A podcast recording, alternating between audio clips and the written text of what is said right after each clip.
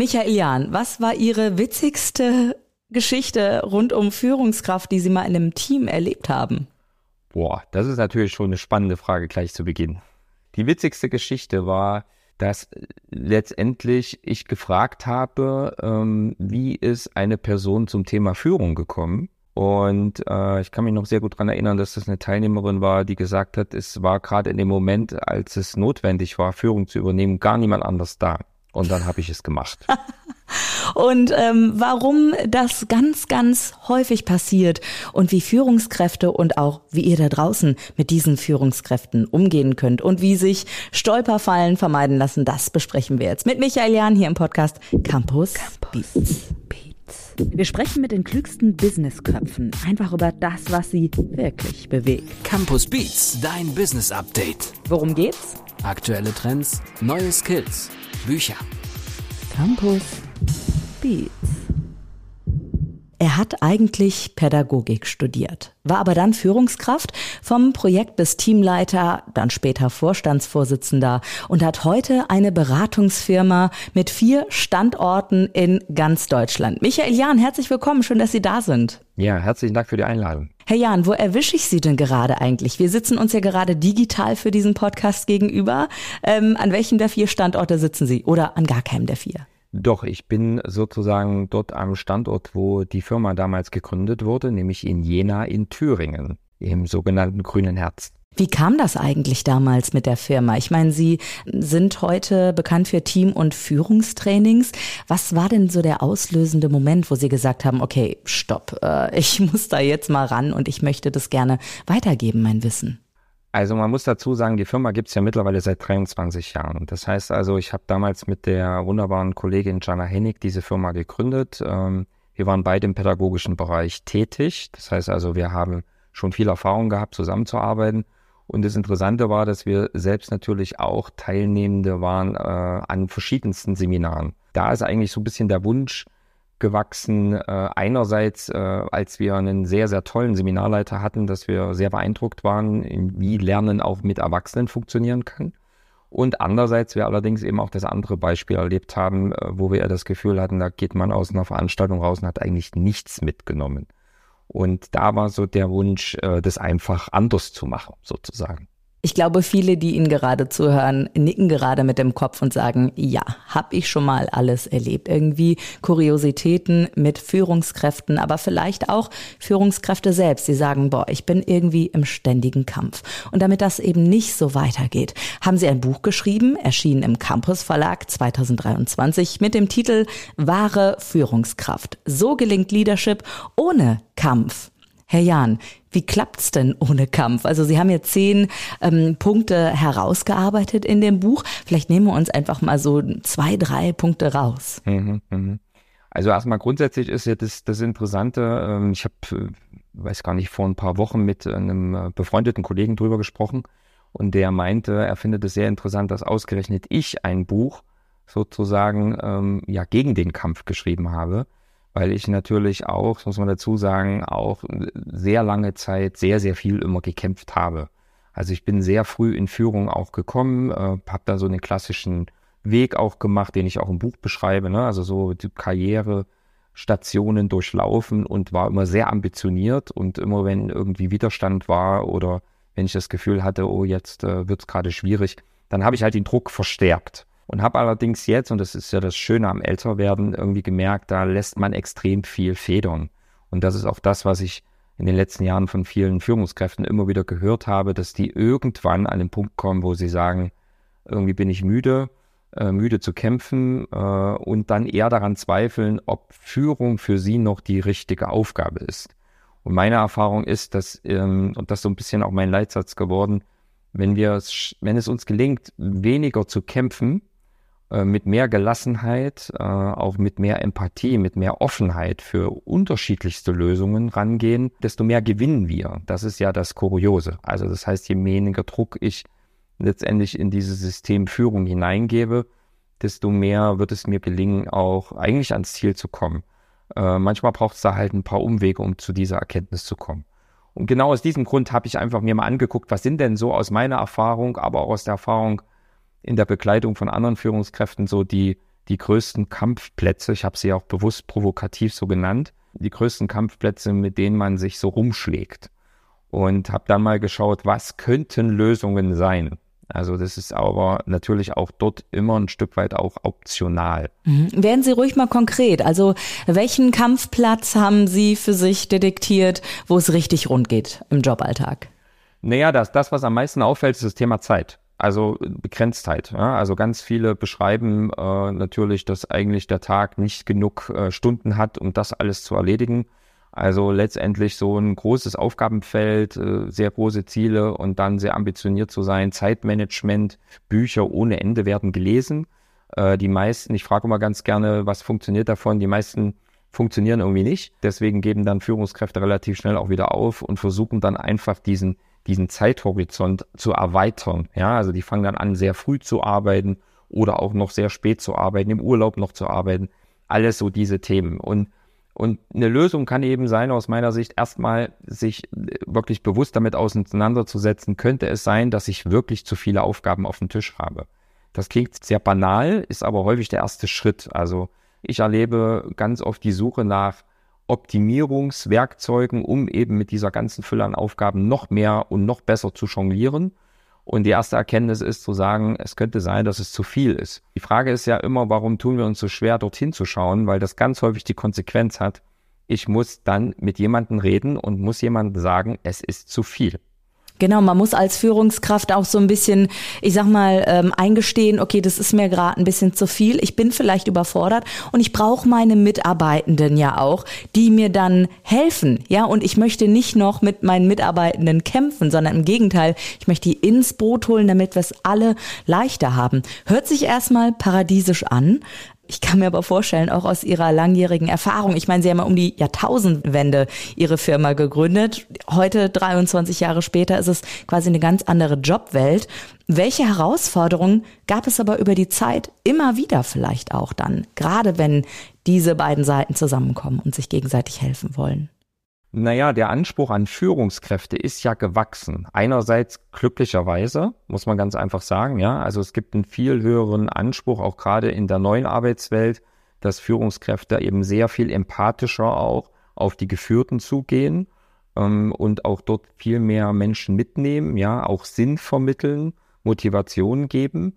Ähm, und das ist auf der einen Seite eine sehr gute Entwicklung. Also die begrüße ich. Auf der anderen Seite ich habe es ja schon angedeutet, steigt damit noch mehr der Druck. Also das heißt, ich muss neben den vielen Aufgaben, die ich so schon operativ habe, zusätzlich auch noch darauf achten, dass es allen gut geht. Auch hier wieder letztendlich den Mut zu haben, zu sagen, mir wird das zu viel, beziehungsweise ich gehe viel, viel eher in den Austausch mit meinen Geführten, um nach gemeinsamen Lösungen zu suchen, auch darüber zu sprechen, was die eigenen Grenzen sind.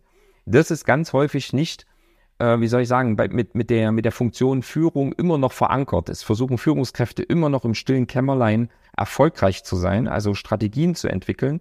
Und sie suchen leider, trotz dessen, dass sich schon viel getan hat in der Kommunikation, immer noch zu wenig den Austausch sowohl mit den Geführten als auch mit den Führungskräften, die äh, sozusagen über ihnen stehen, wenn wir mal hierarchisch sprechen. Mhm. Das heißt also, sich einzugestehen, ich habe gerade keine Lösung, äh, ist immer noch nicht unbedingt en vogue. Also man hat immer noch im Hinterkopf, ich muss Entscheidungen treffen, ich muss die beste Lösung haben und das führt mit einem gestiegenen Anspruch auch noch an Führung, ja, äh, eben noch zu noch mehr Druck im System. Ja.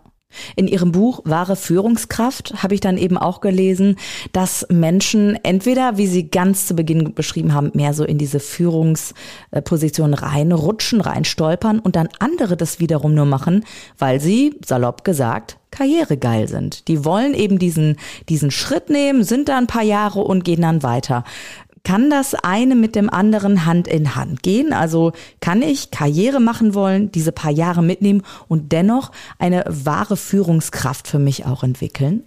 Ich glaube, das Zauberwort bedeutet Bewusstsein, also und Bewusstheit. Ich glaube, dass es grundsätzlich völlig legitim ist, äh, aus unterschiedlichen Motivationen in, in die Position Führung hineinzugehen. Ich glaube, viel wichtiger ist, sich klar zu machen, dass man im Hier und Jetzt eine Aufgabe hat und die bestmöglichst ausfüllt. Und es ist für mich aus meiner Sicht auch völlig okay, wenn ich sage, das ist für mich ein Karriereschritt aber in diesem Karriereschritt ähm, achte ich darauf, dass ich meine Funktion gut erfülle. Das heißt also, ich schaue, welche Aufgaben gibt mir die Organisation und wie kann ich das übereinbringen mit den Erwartungshaltungen der Person, die ich führe. Was immer noch ein bisschen ein Haken ist, das, was Sie angesprochen haben, ist, dass wir immer noch in der Arbeitswelt sind, dass wenn wir Gehalt steigern wollen, wenn wir sozusagen Karriere machen wollen, geht das immer noch zu über 90 Prozent nur über das Thema Führung.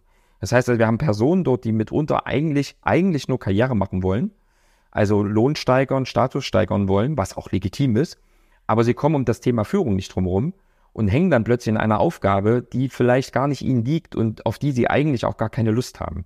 Und das ist aus meiner Sicht das Dilemma. Ein Kampfplatz im Buch, den Sie ähm, auch ganz gut beschreiben, ist so das Verhältnis von Mitarbeitern und Vorgesetzten und dass sich da manchmal ein riesen ja, so ein Kampfgraben irgendwie auftut, ja, also zwischen den beiden. Da ist schon alles zerrüttelt und jeder hat vielleicht auch eine schon eine festgefahrene Meinung über den oder die andere. Wie kann ich, wenn ich jetzt wirklich in dieser Situation bin, ne, gehen wir wirklich vom Worst Case aus. Also äh, da sind sozusagen die Waffen gezückt, keiner will mehr aus seinem Kampfgraben raus und keiner kommt mehr aufeinander zu. Was haben Sie aus Ihrer Erfahrung mitgenommen, sagen Sie, kann helfen, damit man vielleicht doch auf den Kampfplatz geht, aufeinander zugeht und sich wieder die Hände schüttelt? Also auch das scheint ja, klingt ja immer sehr banal, aber das Interessante ist, wenn, wenn, wenn wir zum Beispiel auch als Firma oder auch ich geholt werde, in solchen Situationen, wo man gar nicht mehr miteinander spricht, ist ja das, und das wissen wir eigentlich in der Theorie, äh, bedeutet das wieder zu schauen, wo sind denn eigentlich die Gemeinsamkeiten gewesen und wo können wir sie wiederfinden. Und wir Menschen sind ja auf der einen Seite sehr komplex und mitunter ist es auch sehr schwierig, viele Dinge zu durchschauen. Aber in einer Sache habe ich das Gefühl, äh, ähneln wir uns sehr, zumindest nach meiner Erfahrung. Und das ist dieses Thema Wertschätzung, gesehen zu werden. Und das heißt, die Frage ist, gelingt es einer Seite, aus meiner Sicht ist das wahre Führungskraft, nämlich von seitens der Führung wieder sich darauf zu besinnen, was schätze ich eigentlich an der anderen Seite, das auch zu kommunizieren und dann nach Lösungen zu suchen. Also weil ich das und das an dir schätze, möchte ich gern eine Lösung finden, damit wir wieder arbeitsfähig werden. Und ähm, das klingt jetzt hier so schlicht. Mitunter arbeite ich sehr lange mit Führungskräften, bis die das überhaupt erstmal wieder sehen. Und das liegt, das Gleiche gilt natürlich auch für die Gegenseite. Also auch die Gegenseite fragt sich, kann ich dem da vertrauen, wenn der mir die Hand reicht? Und das heißt, es geht also nur über diese wirkliche, ich muss mich wieder damit auseinandersetzen, bei all dem, was passiert ist und bei all den Kränkungen, was kann ich an dieser Person schätzen und wie kann ich das kommunizieren, dass es angenommen werden kann. Mhm. Wie machen Sie das, dass dann die Menschen wieder aufeinander zukommen? Passiert das in Gesprächen oder gehen Sie zusammen, ich weiß nicht, aufs Schiff, in den Wald, Fallschirm springen? Also gibt es da Methoden, die Sie, die Sie anwenden, die hilfreich sind? Also äh, wir arbeiten zwar mit Autoelementen auch in der Firma, letztendlich ist das aber für mich nicht entscheidend. Für mich ist entscheidend, äh, die, die können unterstützend wirken. Also es kann hilfreich sein, dass Menschen sich auch erstmal wieder in einem anderen Kontext wiedererkennen ja, und äh, auch wieder neu entdecken. Äh, das, dafür können zum Beispiel wirklich bewusste andere Kontexte helfen. Das muss aber jetzt auch nichts Spektakuläres sein. Also es gibt ja ganz viele, die sagen, ja, jetzt müssen mhm. wir irgendwie am Felsen hängen oder so und in der Todesangst dann entwickeln wir wieder Gemeinsamkeiten. Sondern für mich ist wirklich die Frage, wenn ich das ganz äh, altbacken im Raum mache, dann gebe ich den Leuten vorher die Aufgabe, und das muss man ihnen wirklich im Vorfeld geben, weil sie es häufig spontan nicht hinbekommen, sich hinzusetzen und zu überlegen, wenn ich die These annehme, dass dieser Mensch mir gegenüber kein böser Mensch ist, was hat er an Stärken, die ich vielleicht nicht mehr sehe, die ich vielleicht irgendwann mal gesehen habe und wie kann ich ihm die wertschätzend auch kommunizieren, um dann, wie gesagt, wieder zu Lösungen zu kommen. Ja, weil Sie haben das eben gesagt, naja, vielleicht mag das so einfach klingen. Finde ich gar nicht, weil das ist ja auch eigentlich die Basis ähm, von zwischenmenschlichen Beziehungen. Also wie denke ich über mein Gegenüber, denn mein Gegenüber bekommt das mit, egal ob das meine Chefin ist, ob das mein Partner ist oder oder, ne? Und die, den Unterschied macht ja einzig die innere Haltung, ja? Also bin ich eigentlich im Frieden mit den Dingen, wie sie sind, haben Sie ja auch im Buch geschrieben, ne? Wie haben Sie diese Selbstreflexion für sich am eigenen Leib vielleicht auch gespürt, auf dem Weg dahin, Führungsexperte zu werden?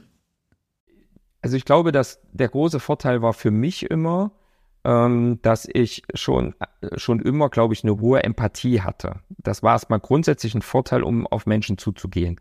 Hat aber den Nachteil, ich habe interessanterweise, logischerweise auch viel mit Führungskräften zu tun, die das auch mitbringen, dass einhergeht eine hohe Verletzbarkeit. Also das heißt, wenn Menschen sehr viel vorinvestieren, sind sie relativ schnell auch enttäuscht, wenn sie genau das nicht bekommen. So, und irgendwann war bei mir der Punkt, dass ich so gemerkt habe, ich möchte mir selber auch gar nicht mehr diesen Stress machen als Führungskraft. Ich möchte auch gar nicht mehr so stark verletzt sein, ähm, sondern ich möchte gerne mit mehr Gelassenheit auch Menschen vergeben können und habe dann irgendwann gemerkt, dass das plötzlich eben auch positive Auswirkungen auf die Kommunikation hatte. Das heißt also, es war eigentlich gar keine Technik, die ich erlernt habe, um mit Menschen besser zu kommunizieren, sondern ich habe es ganz eigennützig für mich getan. Also es war wirklich so ein Wunsch, mehr Gelassenheit in mein Leben zu holen und habe dann gemerkt, auch wenn ich mit Führungskräften gearbeitet habe, dass wenn das gelingt, und das ist schwer genug, ähm, wenn das gelingt, dass Führungskräfte Frieden schließen mit bestimmten Bedingungen und trotz allem, und das sage ich auch mal ganz häufig, das nicht verwechseln mit Resignation, nämlich also nicht zu sagen, ja, okay, da mache ich nicht mehr, bringt eh nichts, sondern zu sagen, ich kann Frieden schließen und ich kann gleichzeitig nach Lösungen suchen. Das sind sehr feine Nuancen. Ne? Ja, das ist jetzt also wichtig, dass Sie das nochmal sagen, keine Resignation. Aber wenn ich mhm. jetzt auf die Perspektive der Angestellten zum Beispiel blicke, ähm, die sind ja einem System, möchte ich erstmal sagen, ausgeliefert, um es mal ganz drastisch zu sagen. Als Führungskraft kann ich der Resignation entgegenwirken, indem ich vielleicht kleinere Dinge ändere. Aber was mache ich denn aus Sicht des Angestellten oder der Angestellten? Also gibt's da auch was, um auf das System von außen zu blicken und ja, aus diesen, aus diesen systemischen Bedingungen rauszukommen? Oder muss ich dann kündigen? Ja, ja, also es ist ein interessanter Aspekt, den Sie ansprechen. Also interessanterweise glauben häufig die, die Angestellten, die Mitarbeitenden, dass sie, dass sie weniger Gestaltungsspielraum haben als Führungskräfte. Interessanterweise habe ich, arbeite ich ja mit beiden Gruppen. Also wenn ich mit Teams arbeite, höre ich das genau. Ne? Wir, wir können ja nichts machen. So. Führungskräfte, und das ist ja häufig die Ernüchterung, erleben das ja auch. Also Führungskräfte gehen in den Führungsjob und glauben, sie können jetzt Dinge gestalten und erleben plötzlich, dass sie systemisch auch auch durch Abhängigkeiten sowohl in die eine Richtung, was die, was die Organisation angeht, als auch in die Richtung der Mitarbeitenden, dass sie gar nicht so viel gestalten können. Und das ist viel frustrierender. Und ich glaube, dass beide Seiten, und da gebe ich Ihnen absolut recht, aus meiner Sicht auch da das Gefühl, also auch die gleiche Reihenfolge durchlaufen müssen, zu schauen, was kann ich ändern, was kann ich nicht ändern, kann ich mit dem, was ich nicht ändern kann, Frieden schließen. Und wenn ich damit nicht Frieden schließen kann, aus meiner Sicht, gibt es nur eine Form, nämlich das System zu verlassen und davor auch keine Angst haben, ne? weil Angst ist ja, kein guter genau. Berater. Richtig, ähm, sollte richtig. man sich nicht von leiten lassen unbedingt. Wobei ja auch die wirtschaftliche Angst vielleicht, die existenzielle Angst vielleicht auch, die dahinter steckt, ein bisschen dann anklingelt. Ja, ähm, wie tief gehen Sie in Ihren Beratungen? Ist da Angst ein großes Thema auch? Das ist der Haupttreiber. Also wenn, wenn ich mit Führungskräften zu tun habe, die im Einzelcoaching sind, dann schauen wir uns an, woher kommt äh, woher kommen Verhaltensweisen, die sie eigentlich gerne abstellen wollen. Ja, also dass sie, was weiß ich, zu äh, zu impulsiv reagieren. Äh, ich hatte auch meine Führungskraft, die der felsenfeste Überzeugung war, dass sie cholerisch krank ist. Ja, dann habe ich gesagt, okay, ich bin kein Arzt, bin kein Therapeut, aber wir können uns zumindest mal anschauen, in welchen Situationen tritt dieses Verhalten auf. Und wenn ich dann mit den Personen mal Schicht für Schicht abtrage und wir mal gucken, was ist denn eigentlich das ursprüngliche Gefühl, dann ist es zu 99 Prozent Angst. Und das ist eine existenzielle Angst. Sie haben es angesprochen. Also die Angst zu sagen, was passiert, wenn ich meinen Job verliere. Und das Interessante ist, dass das aber mitunter gar nicht Personen sind, die wirklich, sagen wir mal, ähm, tief fallen, sondern das sind Personen, die in einer gewissen äh, wirtschaftlichen Absicherung schon auch leben. Sondern dann geht es plötzlich doch um Status, es geht um das sogenannte gute Leben, was wir uns aufgebaut haben, es geht um um die, die Immobilie, die ich gekauft habe, die ich abbezahlen muss. Es geht um die Familie, die, den, das schreibe ich auch im Buch, ne? Also so diese Definition von einem guten Leben, was auch ein Stück weit, ähm, wie soll ich sagen, auch Komfort ist, den wir uns mittlerweile in unseren Breitengraden zumindest gönnen, der uns aber fast schon selbstständig, also wo wir uns selbstständig irgendwelche Fesseln anlegen und der uns dermaßen unter Druck setzt, dass wir dann eben nicht mehr, wie Sie gesagt haben, frei entscheiden können, ob wir sozusagen uns ein Stück weit unabhängig auch machen und auch ein System wieder verlassen, wenn wir das Gefühl haben, wir haben alles getan und können es nicht mehr ändern und beeinflussen. Und wer jetzt gerade ins Grübeln gekommen ist, der sollte erstmal das Buch lesen von Michael Jahn. Da kommt der ein oder die andere vielleicht noch mehr ins Grübeln und kann auch Übungen mitmachen bei diesen unter anderem zehn Punkten, die Michael Jahn beschreibt, was so die Kampfplätze auch sind am Arbeitsplatz. Und ähm, Herr Jahn, ich habe das so verstanden, dass es für Führungskräfte, aber auch für ja, Teammitglieder äh, spannend sein kann, oder Ihr Buch? Oder sagen Sie, nee, also wahre Führungskraft, das Buch richtet sich doch schon eher an die Führungskräfte? Also grundsätzlich ist das so entstanden. Also es ist wirklich ein Buch für Führungskräfte. Was ich spannend finde, ist, dass mir äh, mittlerweile Führungskräfte berichten, die dieses Buch gelesen haben, dass sie das ihren Mitarbeitern schenken. Auch um ihnen die, diese Sichtweise auch mit äh, mitzugeben. Und es gab sogar eine Führungskraft, die zu mir gesagt hat, er ist der Meinung, das ist ein Buch für jeden. So, also es ist nicht so angesehen gewesen, aber Sie sagen es schon, es betrifft natürlich auch gerade im hinteren Teil sehr persönliche Themen. Ne? Also wenn ich daran denke, der Feind in meinem Kopf, also so, wenn, wenn wir nicht, wenn wir schlaflos werden, wenn wir nicht mehr, äh, wenn wir wirklich in der Überforderung sind, dann kann es natürlich schon auch für Leserinnen und Leser interessant sein, die das auch übertragen können auf ihre Situation und auf ihr Leben. Es muss nicht automatisch Führung sein. Also wenn man da ein bisschen geschickt in der Reflexion ist, sollte man was mitnehmen können. Der Titel wahre Führungskraft, war Ihnen da sofort klar auch, ah, okay, da meine ich das und das mit, das ist eine Definition oder ist das vielleicht auch ein Prozess oder waren Sie mit Ihrem Lektoren Patrick Ludwig da auch im Gespräch? Wie ist es entstanden?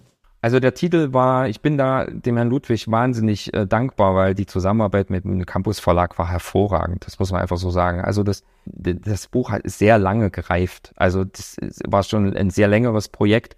Und dieses Thema Führungskraft hat mich schon, und auch der Titel wahre Führungskraft hat mich schon lange umgetrieben, weil ich halt dieses Wortspiel auch so interessant finde. Also wir haben das ja als Funktionsbezeichnung und gleichzeitig habe ich halt im Laufe der Jahre festgestellt, dass neben all den wichtigen Werkzeugen, was weiß ich, wie führe ich Mitarbeitergespräche, ja, wie mache ich Zeitmanagement, so die Frage ist, wie stark ist meine innere Kraft, ähm, um eben einerseits eine Souveränität auch auszustrahlen und Sicherheit zu geben. Das ist aus meiner Sicht die wichtigste Funktion von Führung und dann eben auch eine Überzeugungsstärke zu entwickeln. Auch das ist Aufgabe von Führung. Und aus meiner Sicht geht das eben nur über innere Kraft. Also über eine, ja, über eine Einstellung, haben Sie vorhin gesagt, eben auch über einen Prozess, den man vollzieht als Führungskraft. Und so ist dieser Titel entstanden und der Campus Verlag ist da komplett mitgegangen. Also auch diese Themen Kampfplätze, also wo andere Verlage gesagt haben, oh, ist schon ganz schön hart, äh, können wir das nicht irgendwie ein bisschen netter formulieren? Und es war aber meine Erfahrung, dass wirklich Führungskräfte häufig sagen, warum hat mich vorher keiner gewarnt? Warum wusste ich nicht, was auf mich zukommt? Und sie das wirklich häufig als Kampf zumindest wahrnehmen. Deswegen sage ich immer so schön, es ist ja ein Buch über den Kampf, aber mit dem Ziel, Frieden zu schließen und Lösungen zu finden. Und genau. äh, Michael Jahn, ich habe auch noch eine kleine Überraschung für Sie. Patrick Ludwig hat mir was zukommen lassen. Wir hören mal eben rein. Offbeat.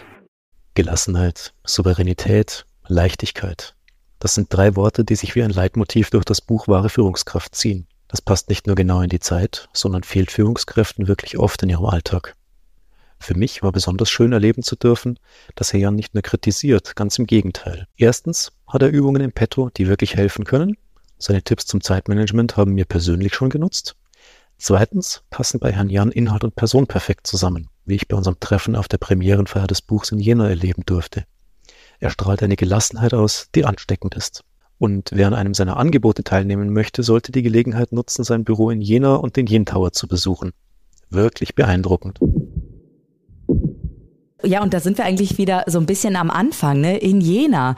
Wie war das Zusammentreffen äh, mit einem Menschen, den Sie ja eigentlich nur so von der Zusammenarbeit digital kennen und dann in Jena getroffen haben? Das war doch bestimmt feuchtfröhlich und munter. Also es war, war eine, eine, eine wundervolle Buchpremiere und ähm, es war auch dort wieder ein, ein sehr schönes Zeichen, weil wenn man, wenn man mit, Sie haben es ja angesprochen, mit jemandem zusammenarbeitet und sehr gut zusammenarbeitet, muss man wirklich sagen, also äh, eine ausgezeichnete Kommunikation mit, mit Herrn Ludwig. Und dann hat man ja so eine gewisse Vorstellung von diesen Menschen. Und ich muss dazu sagen, ich habe, ich habe Herrn Ludwig nie gegoogelt. Also ich wusste nicht, wie er aussieht.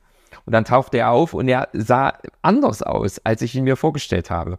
Und auch das finde ich so wundervoll an unserem Leben, ja, also so ein Stück weit sich auch überraschen zu lassen. Und es ist aus meiner Sicht auch völlig okay, äh, dass wir da so ein bisschen unsere kleinen Schubladen haben, die wir ja auch brauchen.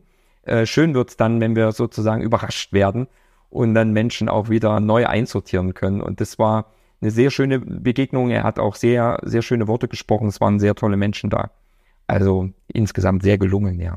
Also Michael Jahn und sein Buch Wahre Führungskraft hilft euch, euch im Joballtag überraschen zu lassen und ganz viele Nerven zu sparen. Blättert mal rein und klickt euch auch gerne durch weitere Campus Beats Podcast Folgen. Herr Jahn, ähm, so ein Thema Hip-Hop, Musik, äh, Medienrecht, Biologie, Gehirnforschung sind doch auch Themen, die interessant sein könnten für Sie, oder? Was so andere Podcast Folgen angeht? Auf jeden Fall. Ich als ehemaliger richtiger Musiker, äh, bin ich da, höre ich ja sofort bei Hip-Hop, äh, geht mir das Herz auf, ja, von daher. Uh, okay. Und wieder was gelernt. Also ich, ich glaube, Michael Jahn werdet ihr gleich mal in die Suchmaschine eures Vertrauens eingeben. Ansonsten könnt ihr mehr über ihn und sein Buch und natürlich über den Campus Verlag finden in den Show Notes. Ich bin Andrea Peters. Googelt mich am besten nicht. Ja, und jetzt werdet ihr alle bei Google meinen Namen eingeben. Michael Jahn, Dankeschön für dieses Gespräch heute. Ich danke Ihnen, Frau Peters. Vielen Dank. Campus Beats. Mehr Campus gibt es unter www.campus.de slash podcast.